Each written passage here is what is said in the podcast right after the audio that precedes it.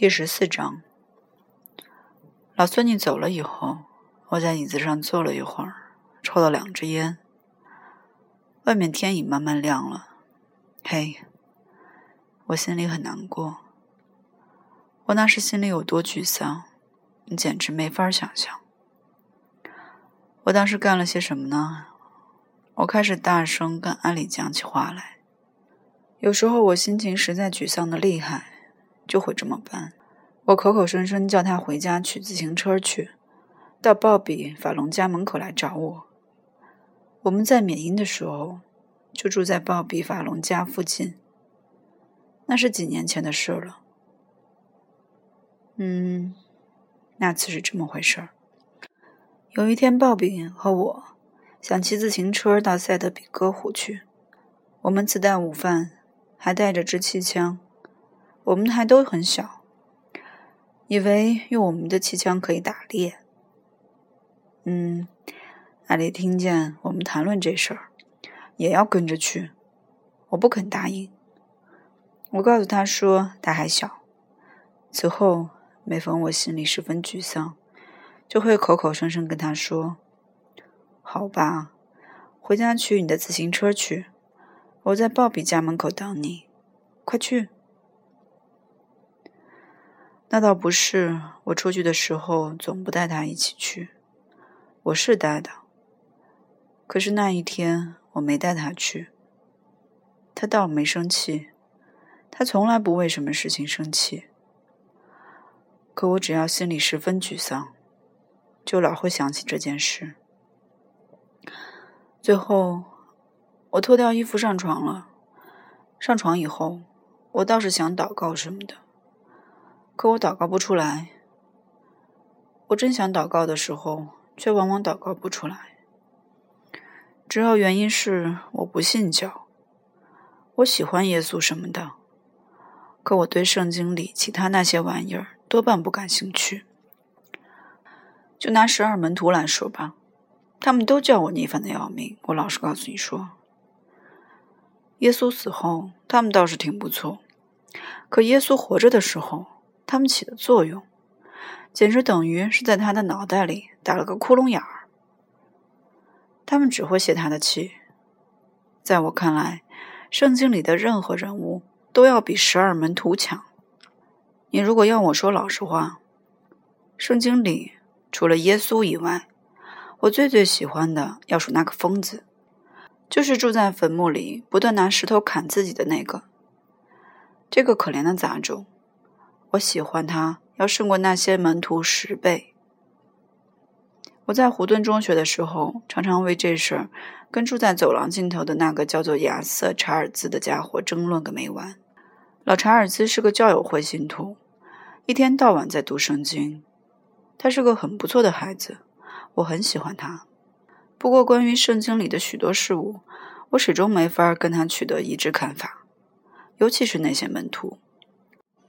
他口口声声跟我说：“我要是不喜欢那些门徒，也就是不喜欢耶稣本人。”他说：“既然是耶稣选择了那些门徒，你就应该喜欢他们。”我说：“我也知道是他选择了他们，不过他只是随便挑选的。”我说：“他没时间对每个人做仔细分析。”我说。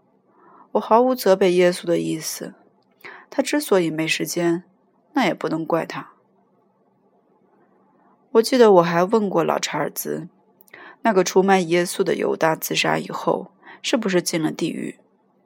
查尔兹说：“当然啦。”我就是在这一点上不能同意他的意见。我说：“我可以跟他赌一千块钱，耶稣并没有将犹大打入地狱。”我现在。依旧愿意跟这人打赌，只要我有一千块钱。我觉得任何一个门徒都会把犹大打入地狱，而且打得极快。不过我可以拿随便什么东西打赌，耶稣绝不会这样做。老查尔兹说：“我的问题在于从来不上教堂。”他这话倒说的有些对，我的确从来不上教堂。主要是，我父母信不同的教，家里的孩子也就什么教也不信了。你如果要我说实话，我可以老实告诉你，说我甚至受不了那些牧师。就拿我念书的那些学校里的牧师来说吧，他们布道的时候，总装出一副那么神圣的嗓音。天哪，我真讨厌这个！我真他妈的看不出他们为什么不能用原来的嗓音讲道。他们一讲起道来，听去。总是那么假。嗯，我上床以后，却怎么也祷告不出来。我只要一开始祷告，就会想起老孙你怎样管我叫瘪三。最后，我在床上坐起来，又抽了支烟。那烟在嘴里一点味道都没有。我自从离开潘西以后，差不多抽掉两包烟了。我正躺在床上抽烟，忽听得外面有人敲门。我很希望敲的不是我的房门，可我心里清清楚楚的知道，敲的正是我的房门。我不知道自己怎么会知道，可我的确知道的很清楚。我也知道是谁在敲门，我未卜先知。谁敲门？我说，我心里很害怕。我对这类事情一向很胆小。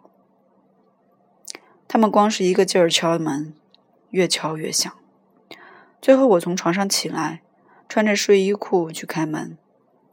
我甚至都不用开着自己房间里的灯，因为天已经亮了。老孙女和开电梯的王八毛里斯就站在门外。怎么了？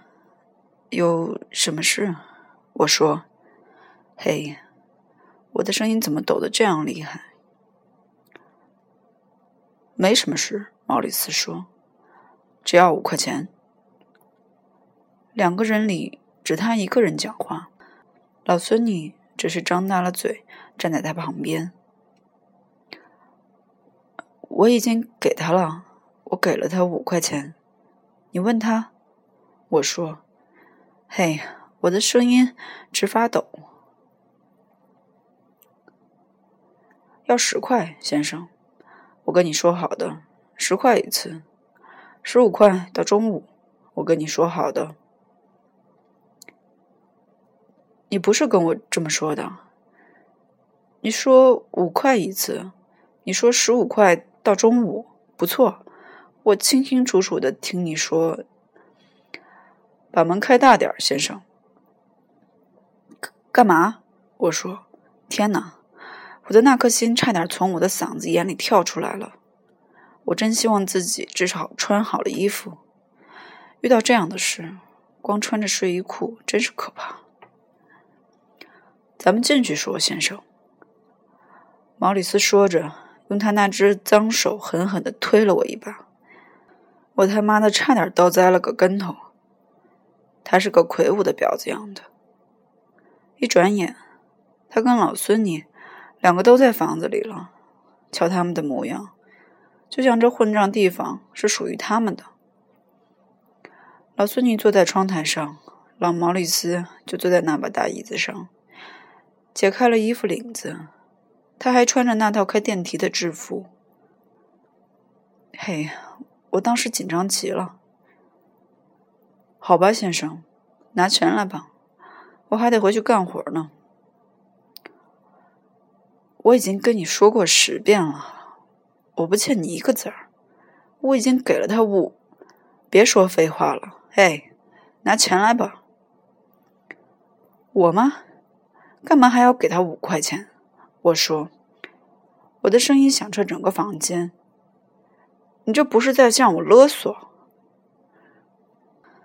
老毛里斯把制服纽扣全都解开了，里面只有个衬衫假领，没穿衬衫什么的。他有个毛茸茸的又大又肥的肚子。谁也不向谁勒索，他说：“拿钱来吧，先生。”没有。他听了这话，就从椅子上起身向我走来，看他的样子，好像十分十分疲倦，或是十分十分逆反。天哪！我心里真是害怕。我好像把两臂交叉在胸前。我记得，我想，我当时要不是光穿着混账的睡衣裤，情况怕不至于那么糟。拿钱来吧，先生。他一直走到我站着的地方，他只会说这么句话：“拿钱来吧，先生。”他真是个窝囊废。没有，先生，你是不是一定要我给你点厉害看呢？我不愿那样做，不过看样子，非那样做不成了。他说：“你欠我们五块钱。”我并不欠你们五块钱。我说：“你要是动我一根汗毛，我就会大声叫喊，我会把旅馆里的人全都喊醒，我要叫警察。”我声音抖得像个杂种。嚷吧，把你的混账喉咙喊破吧，好极了。老毛里斯说。要你的父母知道你跟一个妓女在外面过夜吗？像你这样上等人，他说话虽然下流，却很锋利，一点不假。别捣乱了，你要是当时说十块，情况就不同了。可你清清楚楚的，你到底给钱不给？他把我直顶在那扇混账门上。他简直是站在我上面，挺着他那个毛茸茸的脏肚子。别捣乱了，快给我滚出去！我说，我依旧交叉着两臂。天哪，我真是个傻瓜蛋。这时，老孙女第一次开口说话了：“嗨，毛里斯，要不要把他的皮夹子拿来？”他说：“就在那地方。”好的，拿来吧。别动我的皮夹子。我已经拿到了。孙女说着，拿了五块钱，在我面前一扬。瞧，我只拿你欠我的五块，我不是小偷。我突然哭了起来。我真希望自己当时没哭，可我的确哭了起来。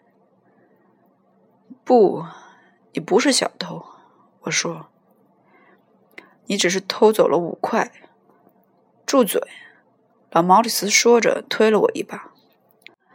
别理他，嘿。孙女说：“走吧，嘿。咱们拿到了他欠我的钱，咱们走吧，嘿。”我来了，毛里斯说，可他没动窝。我要你来，毛里斯。嗨，别理他。是谁在出口伤人？他说，装出极天真的样子。接着，他用手指重重的在我的睡裤上弹了一下，疼得我要命。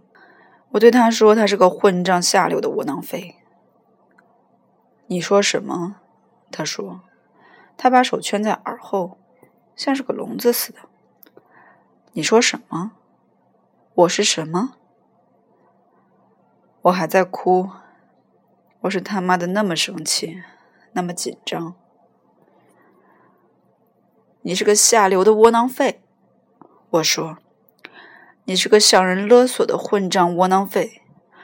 再过两年，你就会成一个叫花子，在街上向人讨一毛钱喝咖啡。你那件肮脏破烂的大衣上面全是鼻涕，你还要……我话没说完，他就揍了我一拳。我甚至都没想躲避，我只觉得自己的肚皮上重重挨了一下。我并没有给打昏过去，因为我还记得自己怎样从地板上目送他们两个一起走出房间，还随手把门带上。我在地板上躺了好一会儿，就像我跟斯特拉德莱塔打架时那样。只是这一次，我以为自己快要死了。我真的这样以为。我觉得自己好像掉在水里，快要淹死似的。问题是，我的呼吸十分困难。最后，我好容易站起来，得弯着腰，捧着肚子向浴室走去。可我真是疯了！我可以对天发誓，我是疯了。在去浴室的半路上，我开始幻想自己心窝里中了一颗子弹，老毛里斯开枪打了我。我现在是到浴室里喝一大口威士忌什么的，定一定神。好让自己真正下毒手。我幻想着自己从混账的浴室里出来，已穿好了衣服，袋子里放着一支自动手枪，走起路来还晃晃悠悠的。我并不乘电梯，而是步行下楼。我用手扶住栏杆，嘴角里断断续续淌出一点血来。我就这样走下几层楼。用手捂着心窝，流的到处是血。随后我就按铃叫电梯。老毛里斯一打开电梯的门，看见我手里握着一支自动手枪，就会害怕的朝我高声尖叫起来，叫我别拿枪打他。可我还是开了枪，一连六枪打在他那毛茸茸的肚皮上。然后我把那只手枪扔下了电梯道。当然，先把指印什么的全都擦干净了。随后，我爬回自己的房里，打电话叫秦来给我包扎心窝上的伤口。我想象自己怎样浑身淌着血，由秦拿着一支烟让我抽。那些混账电影，他们真能害人。我不说瞎话。我在浴室里待了约莫一个小时，洗了一个澡。随后我回到床上，我过了好一会儿才睡着。我甚至不觉得困，可我终于睡着了。我当时倒是真想自杀，我很想从窗口跳出去。我可能也真会那样做，要是我确实知道，我一掉到地上，马上就会有人拿布把我盖起来。我不希望自己浑身是血的时候，有一嘟噜傻瓜蛋伸长脖子看着我。